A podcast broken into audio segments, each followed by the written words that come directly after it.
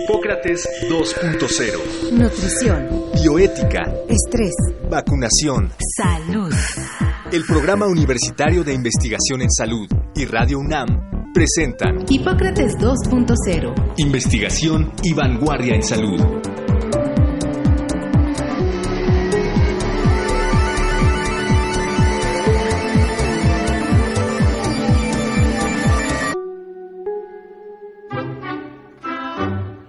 En septiembre de 2016, después de haberse registrado el último caso en Brasil, la Organización Mundial de la Salud declaró oficialmente al continente americano libre de sarampión.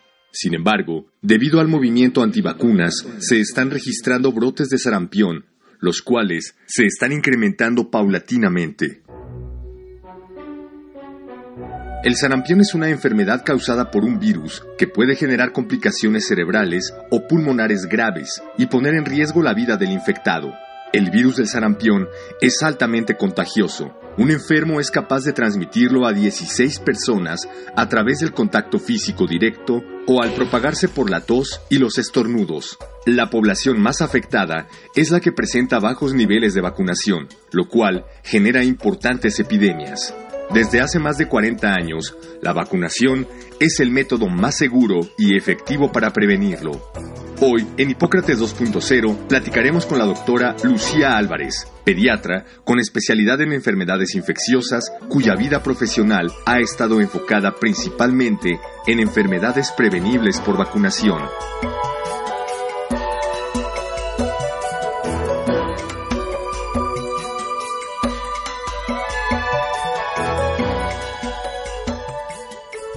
Hola, ¿qué tal? Bienvenidos a Hipócrates 2.0. Yo soy Mauricio Rodríguez.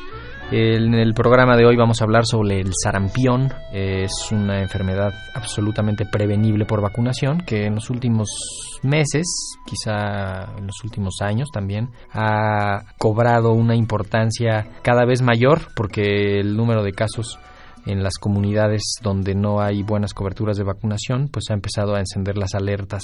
Para hablar sobre este importante tema, invitamos a la doctora Lucía Álvarez, pediatra, infectóloga pediatra, tiene mucha experiencia clínica, tanto en la parte de enfermedades prevenibles por vacunación como en la parte propiamente de las vacunas. Lucía, muchísimas gracias por venir otra vez a Hipócrates 2.0, ya habías estado antes. Sí, me acuerdo.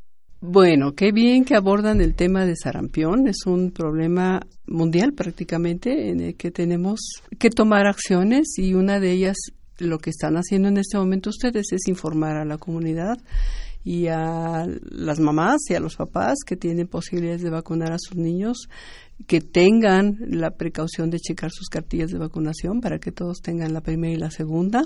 Y seguiremos siendo un país sin sarampión hasta hoy lo cual me da mucho gusto.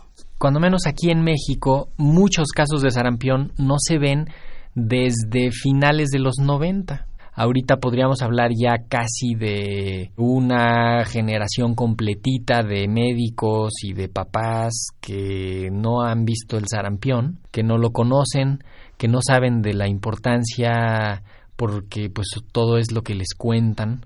Nada más rápidamente, ¿por qué no nos, no nos haces un muy breve resumen de cómo es la presentación clínica clásica de un caso de sarampión y por qué es tan relevante? Es una enfermedad muy contagiosa, fácilmente transmisible.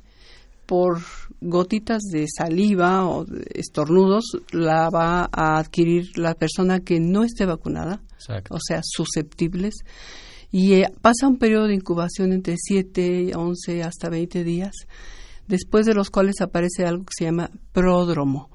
Pródromo es algo que es antes del exantema o antes de las ronchas. Y ese pródromo se caracteriza por tener tosecita, un poco de catarro, tos, decaído, inapetente y fiebre, fiebre alta hasta de 38, 39 grados.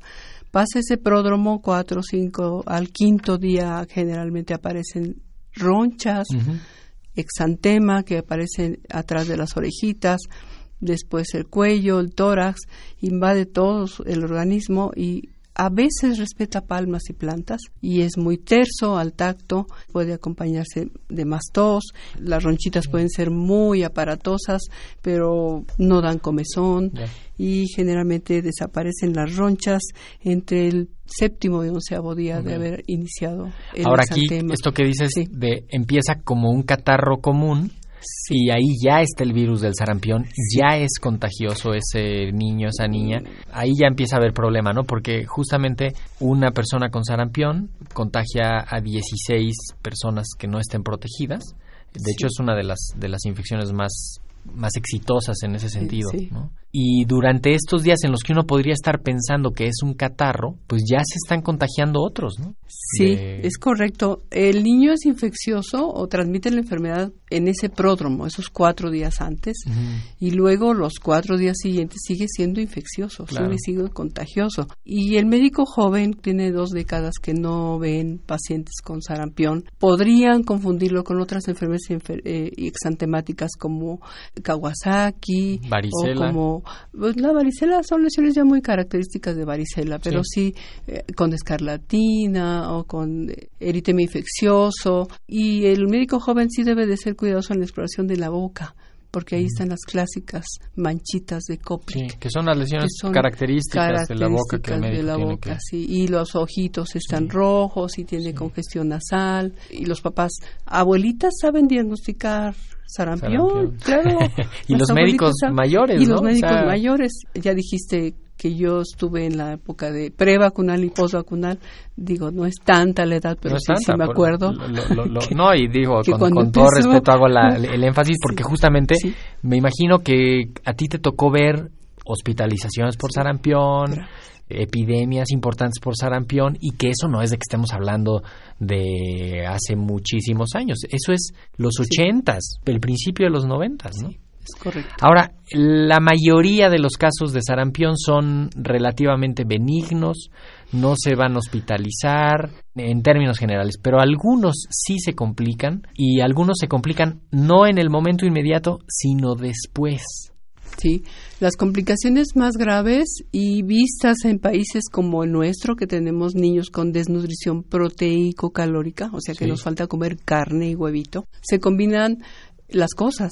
Niños con desnutrición y con sarampión disminuye su capacidad inmunológica y pueden tener neumonía, diarrea, otitis, encefalitis, combinaciones que pues llevan a la muerte. Sí. Se nos mueren más sar- sarampiones complicados en países como el nuestro que en Estados Unidos, por Sí. ejemplo. Ellos, a pesar de que ya llevan casi mil casos, pues no tienen la mortalidad que nosotros podríamos tener. Y la otra es a largo plazo, pues si tienen encefalitis o encefalopatía o lo que se llama panencefalitis esclerosante, que sí es al cabo de muchos años de haber tenido sarampión y que se haya identificado virus de sarampión. Sí, ahora esto podrá salir alguien a argumentar y decir es que son muy poquitos, es que pero el problema es que el sarampión encuentra rápidamente a muchos para causar enfermedad y entonces esos poquitos los va a encontrar más rápido. O sea, si un niño va a contagiar a 16 niños, pues digamos que en, en tres o cuatro rondas de estas, pues vas a tener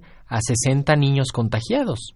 De cada 100 niños o de cada 200 niños con sarampión, uno se va a complicar. Y el problema es que el, el sarampión los va a encontrar rápido y Es los va a complicar sí, rápido. ¿no? Sí, sí, sí. Y la inmunidad se altera y bueno, en las series de sarampión de la década de los 70 y 80 nos obligaban a buscar casos de tuberculosis porque baja la inmunidad Claro. y se reactivan con una frecuencia no tan alta, pero sí los casos de tuberculosis. Justamente, eh, por ahí, Sí. por ahí quiero preguntarte. Actualmente tenemos muchos individuos en la comunidad que tienen su sistema de las defensas debilitado por alguna enfermedad, por algún tratamiento, por alguna cosa hereditaria, por alguna situación de lo que sea. Entonces cada vez hay más individuos que no se pueden vacunar directamente o que se vacunan pero las vacunas no les van a funcionar correctamente y que ahí están en riesgo en la comunidad. El sarampión los va a encontrar a esos. Absolutamente. Todos los pacientes que se recuperan de cáncer, Eso. pacientes con lupus, artritis, diabéticos ahora, trasplantes, que tenemos más niños con diabetes por la obesidad tan grave que nos preocupa a todos los pediatras y a toda la comunidad médica. ¿Los alcanza? Claro que sí, fácilmente. La importancia de este momento de hablar de sarampión probablemente tenga porque preocupante que México esté en medio de los países donde hay sarampión. América Latina, Brasil, Venezuela, Colombia, Estados Unidos, Canadá, que no tienen una vacunación tan intensa como la que tenemos, porque tienen probablemente más grupos de antivacunas o porque se confiaron porque sus brotes fueron muy aislados y pensaron que ya estaba eliminado. Y ahora, después de que nos habíamos casi certificado de que no teníamos sarampión en América, Sí. pues caramba, nos fuimos para atrás y, Sí. Y hay que estar alerta. eh, la población mexicana debe saber que dada tanta migración podríamos tener casos de sarampión Sí. nuestros, Sí, no ahora, importados, eh, nuestros. En Estados Unidos, en todo el año 2018, hubo 372 casos, que ya son muchos. Pero en el año 2019, al mes de mayo, como decías, casi 1.940 casos en 26 estados. O sea, la mitad del país tiene sarampión. Y en Europa, 29 de 30 países tienen casos de sarampión y en lo que va del 2019 hasta mayo, 3.789 casos. O sea, sí es un problema, porque cada uno de estos va a ir a encontrar a los que no están protegidos. Entonces, si a mí me dicen, es que se complica uno de cada mil, bueno, en Europa ya van casi cuatro mil, entonces ya hay cuatro que ya se complicaron feo Y pudieron haber muerto. y pudieron haberse prevenido Ah, correctamente, ¿no? Creo que vale la pena entrar ahí al, al asunto de la vacunación, que es, o más bien cerrar lo, lo anterior diciendo, no hay tratamiento contra el sarampión. lamentablemente es una enfermedad viral que no tiene tratamiento como pudiésemos hablar de influenza, que bendito Dios había antiviral para influenza, pero no podemos hablar Bendita de lo mismo. Bendita ciencia, que, que a las dos dosis ya estás sano casi. En sarampión no hay. Lo único que tenemos es la acuciosidad clínica para identificar los casos complicados, identificar los factores de riesgo que te pueden llevar a ese niño a que se complique, como no, no acceso a la salud, la pobreza, el hacinamiento, el niño solo, etcétera. Entonces tienes posibilidades de prevenir, pero no hay posibilidades Sí. de tratar. Entonces ahí sí tenemos que trabajar mucho en la prevención. La prevención empieza con el lavado de manos. No tenemos vacuna, pero tenemos lavado de manos, agua y jabón. Y no juntar a los niños. Oye, tiene ronchitas, llévatelo a la casa para que de una vez le dé la ronchita. Empieza con moquitos, pues entonces empiézalo a cuidar, que no Sí. se contagie, que límpialo más seguido, limpia superficies, avísale en, las en la escuelita, en la guardería, ¿no? En La guardería eh, me encanta porque tienen buen filtro. Son muy acuciosas las cuidadoras. Sin embargo, y voy a decir mamás y papás porque ahora los dos son muy importantes en el cuidado del niño. Lo mandan a la escuela con fiebre o le ponen un supositorio o enmascaran los síntomas si ya tiene síndrome de mano pie o cualquier otra roncha y las chicas no lo identifican. Entonces, bueno, el mecanismo de transmisión tiene mucho que ver con también Claro. la responsabilidad social de cada uno de nosotros. Entiendo que no quieren o no tienen con quién dejar a los niños, pero si los ven enfermos, si los ven, de veras a, a mí me parece in- incomprensible cómo puedes mandar a tu hijo con fiebre a la escuela y con ronchas, no, nada más eh, acaba de empezar mejor, a ver si se pasa, a ver si pasa la aduana y pues la va a pasar y va a contagiar a los 16 niños que tú dijiste. Sí, que muchas veces no es no es directamente la imprudencia del papá o la mamá, sino que pues también tienen que irse a trabajar, tienen que dificultad para resolverlo, o sea, vamos, es más complejo. Pero vamos a, a pensar y a detenernos unos minutos en la vacunación. La vacunación contra sarampión desde la década de los 70 hay una vacuna. Actualmente hay varias vacunas para prevenir el sarampión. México tiene una vacuna y hay otra que ya está compitiendo, que porque trae las cuatro vacunas, sarampión, rubiola, paperas y varicela, pero la que se aplica a nivel nacional es la vacuna de sarampión, paperas y rubiola. Que está Y contenida en la rubiola que está contenida en la triple viral, así se llama triple viral o MMR si tienes cartilla de Estados Unidos o algunos pediatras usan cartillas norteamericanas se dice MMR, Sí. pero es sarampión, rubiola y paperas y es virus atenuado. Los tres virus están atenuados, Exacto. rubiola, paperas y sarampión, y tienen adyuvantes, tienen Sí. conservadores que mantienen el virus estable Exacto. y capaz de, reprodu- de reproducirse en cuanto entra al organismo. Y es muy segura. Definitivamente hay que vacunarlos. Los efectos adversos generalmente son después de 7 o 11 días, ya que pasa el periodo de incubación propiamente de una enfermedad natural. Y está la otra que viene con los cuatro componentes, que es nueva, no está a nivel nacional, Sí, no, esa, es- es- esa está, es una- no está en la cartilla nacional. no está en la cartilla y que tiene, sí, efectivamente tienen las dos componentes de albúmina, de huevo. Sin embargo, ya una vez revisada toda la literatura, los metaanálisis y Cochrane, no hay contraindicación para aplicársela. Sin embargo, si está eh, el componente huevo dando problemas a ese, a ese niño, sí vale la pena que el alergólogo nos ayude a desensibilizar al niño y vacunarlo. Ya no hay vacuna de Edmondson, o sea, la que teníamos sin, Sí. sin proteína de huevo, eh, no circula de manera fácil. Tendrías que pedirla a otro país y No, no, no, no hay, no hay más que esta. La- el esquema nacional de vacunación te dice que la vacuna de sarampión es al año Al año. y lo refuerzas a los seis. Si ahora hay brote, lo refuerzas a los cuatro. Vamos a suponer que haya un natural. Entonces a los cuatro le vas a poner el DPT y, y si hay emergencia, pues tendrás que aplicarle el sarampión. Cuando tenemos casos sospechosos de que entra al país, que ahorita estamos libres, y entrase al país, tendrías que vacunar a los niños de siete meses a 11 meses y luego repetir el esquema a los 15 meses como normalmente aplicaríamos, porque esa sería nada más una en caso de, Sí, como de brote, emergencia, de brote. emergencia, sí. Y si quieres vacunar a los que van a salir Sí. y que no saben, que son papás de Sí, sí, sí. 59, 61 años, que se la apliquen, pero lo ideal es que se apliquen tres o cuatro semanas antes. Y la doble viral. Y, pero la doble viral está bien Sí, sí, sí, difícil de pero sería como la encontrarla, pero correcta, sería ¿no? la correcta. Ok, sí. Primera dosis al año, primer refuerzo a los seis años. Eh, Sí hay esto nos ayuda también a ver y a entender que todos los menores de un año no están protegidos contra sarampión. Entonces, en el mejor de los casos, su mamá le pasó anticuerpos a ese bebé y estará protegido las primeras seis u ocho semanas, pero después está desprotegido. Entonces, ellos son una gran población de riesgo a la hora de la reintroducción del sarampión, porque no están vacunados porque todavía no les toca la vacuna. ¿no? Es correcto. Y después, mientras más se vayan acercando hacia los seis años, también la protección que les da la vacuna que recibieron al año baja un poco. Por eso a los tres años, a los seis años, perdón, se hace el refuerzo para volver a, a tenerlo Sí, ahí.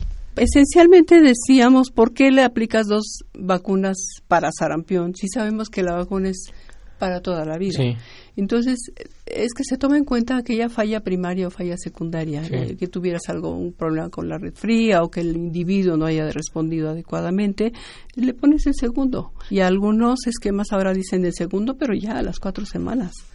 Sí, no te esperes Pero hasta no los seis alcanzaría años, la ¿no? vacuna, ¿no? Entonces no No. alcanzaría y eso es un... sí, no, no, todavía no, no. eso no hay que hacerlo. Entonces, eh, y a los que se van a ir a Europa y no saben qué tienen o no, aplícales la vacuna tres semanas antes, Sí. de preferencia. Sí, incluso a los Sí. estados donde hay Y- en Estados Unidos sí. también hay que pensar en eso, ¿no? Hay que ir a, cuando menos a recibir asesoría sobre el viaje.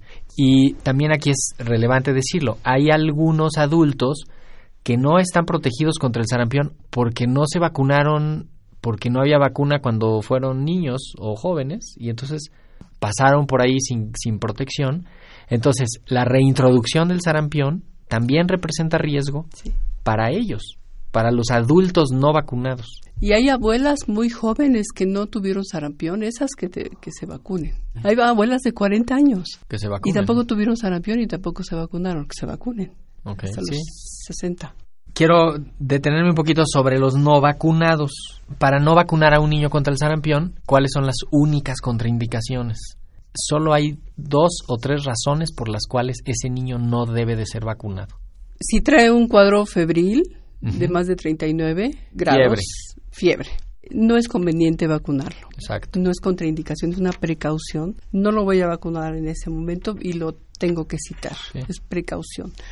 contraindicación absoluta, solamente que haya tenido un choque anafiláctico previamente causado por la alergia al huevo o alguno de sus conservadores. Pero la otra podría ser es la falta de revisión de las actualizaciones de las contraindicaciones absolutas de la vacuna. Las enfermeras y los enfermeros son los dueños del proceso de vacunación, pero atrás de ellos y ellas Claro, debe de haber un médico que les diga por qué no lo vas a vacunar.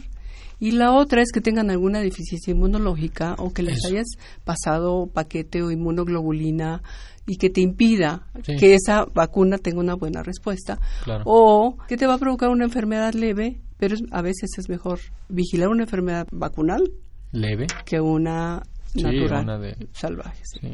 Entonces, los niños que tienen eh, algún tipo de cáncer, que tienen infección por el virus de inmunodeficiencia humana, eh, algún tipo de... que están en, Sí. en tratamiento para algún trasplante o algo de esos, ¿no se vacunan? En general no se vacunan, está contraindicada ahí sí, y el choque. Sin embargo, hay nuevas ideas sobre sarampión y varicela que dices, bueno, no lo vacuno ¿por qué? Pues porque la respuesta va a ser mala. Sí. O sea, no tiene células, no hay respuesta, o porque va a ser una enfermedad. Pero si no, te esperas y no lo, no lo vacunas porque no vas a tener una buena respuesta. y Y lo, lo pones en riesgo. lo pones en riesgo, Sí. ¿no? Pero ahí lo importante es que los que están a su alrededor estén vacunados.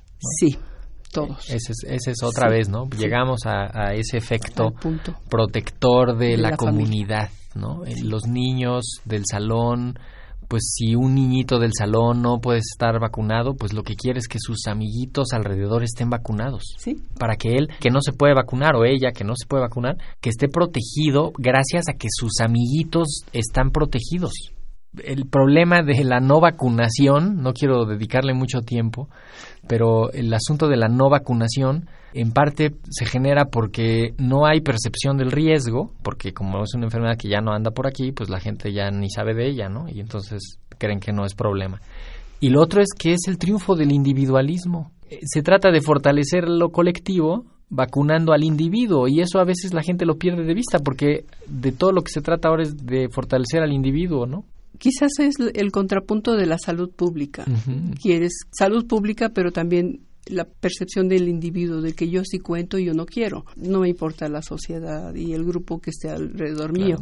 Los mitos de vacunas son siempre mitos y siempre estarán allí, Sí. eh, como un fantasma cerca de nosotros. Y uno de ellos es, pues no sirven para nada.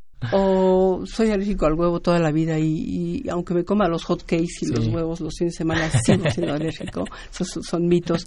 El autismo, que es otro mito que bendito Dios ya está resuelto y no causa ningún problema. He leído que hay mitos hasta que las vacunas podrían generar cáncer y generar No, no, no, no. hay- Aus- hay- les echan la culpa de todo y les quieren cargar todo. Y, y- y entonces cuando hablan de esterilidad digo, bueno, México que tiene un porcentaje de vacunación tan Sí. alto, yo no veo estéril a nadie. No, bueno, se ponen de vacuna Bueno. triple viral al Sí. año. En México Millón. se deben de poner alrededor de, cuando menos, 5 millones de dosis de esa vacuna.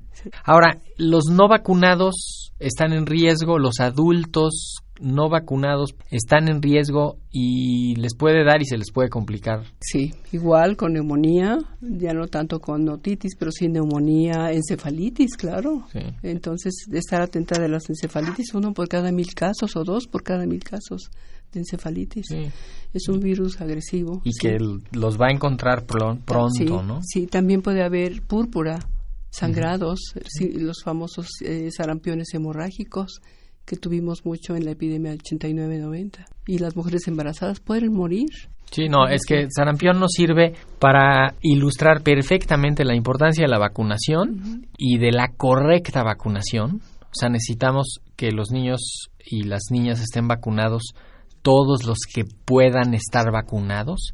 No hay razones eh, más que médicas para, para exentar la, la vacunación. Hay que ayudarle a la gente que tenga alguna duda respecto a la vacunación, hay que ayudarle a esclarecer esa duda y a recordarles que el beneficio supera cualquier riesgo, que el beneficio no solo es para el individuo, sino es para todo el grupo y que estamos viendo cómo regresa una enfermedad que ya la habíamos alejado gracias a las vacunas y que ahorita año 2019 estamos volviendo a preocuparnos por el sarampión. ¿Te hubieras imaginado esto? Sí, porque es una, es una enfermedad que tiene pródromo y esas enfermedades que tienen pródromo son más difíciles de eliminar del globo terráqueo. Pero tenemos hitos importantes en los que la humanidad está mejor. O sea, no tenemos viruela, polio ha bajado considerablemente, tétanos neonatal, que era un problema serio todavía en México, rubiola ha bajado, rubiola congénita, eh, difteria, que hubo casos en Europa igualmente por no vacunar a su chiquito. Bueno, todos los niños al año de edad deben de tener vacuna de sarampión. Todos los niños a los seis, años deben tener su refuerzo. Pero puede que a los cinco años te des cuenta que no a todos se les aplicó al año, sino al año y medio o a los dos años o a los tres y dices, bueno, ¿qué pasó? Y también tiene que ver con lo que bien hacen aquí en UNAM, Radio UNAM, información a la comunidad. Así es. Que se vacunen en el tiempo y forma, que no dejen los tiempos, aquí si no se vale postergar, avanzar para la comunidad y los hijos propios en la casa, Buenísimo. Pues Lucía, muchísimas gracias por haber venido otra vez a Hipócrates 2.0. Esperamos que la audiencia eh, pues tenga más elementos para hablar sobre el sarampión y para actuar en consecuencia y pues esperemos que si por alguna cosa dudaban de algo respecto a la vacunación, pues que alejen esas ideas. Sabemos que la información es la mejor vacuna contra la ignorancia y contra algunos daños que, que causa justamente el vacío de información. Entonces, muchísimas gracias, Lucía. Sí, si hay dudas que te marquen. Y sí, ¿Cómo te, ¿cómo te pueden localizar? Al 55, 55. 29 55 34 95 vacunas. Te, te pasaremos cualquier duda que nos haga la audiencia. Y pues la próxima semana vamos a estar eh, platicando sobre neuroplasticidad y salud mental. Vamos a, a salir aquí con las neuronas un poco más ajustadas. Yo soy Mauricio Rodríguez, les agradezco su atención. Quédense en sintonía de Radio UNAM. Agradecemos al doctor Samuel Ponce de León, coordinador del Programa Universitario de Investigación en Salud y coordinador académico de esta serie. El Programa Universitario de Investigación en Salud y Radio UNAM agradecen tu escucha. Te esperamos la siguiente semana para platicar sobre lo último en materia de salud e investigación en Hipócrates 2.0. Investigación y vanguardia en salud. Se despiden de ti en la producción Patti Gamboa, Héctor Castañeda y Alejandra Gómez. Hipócrates 2.0. Radio UNAM. Experiencia sonora.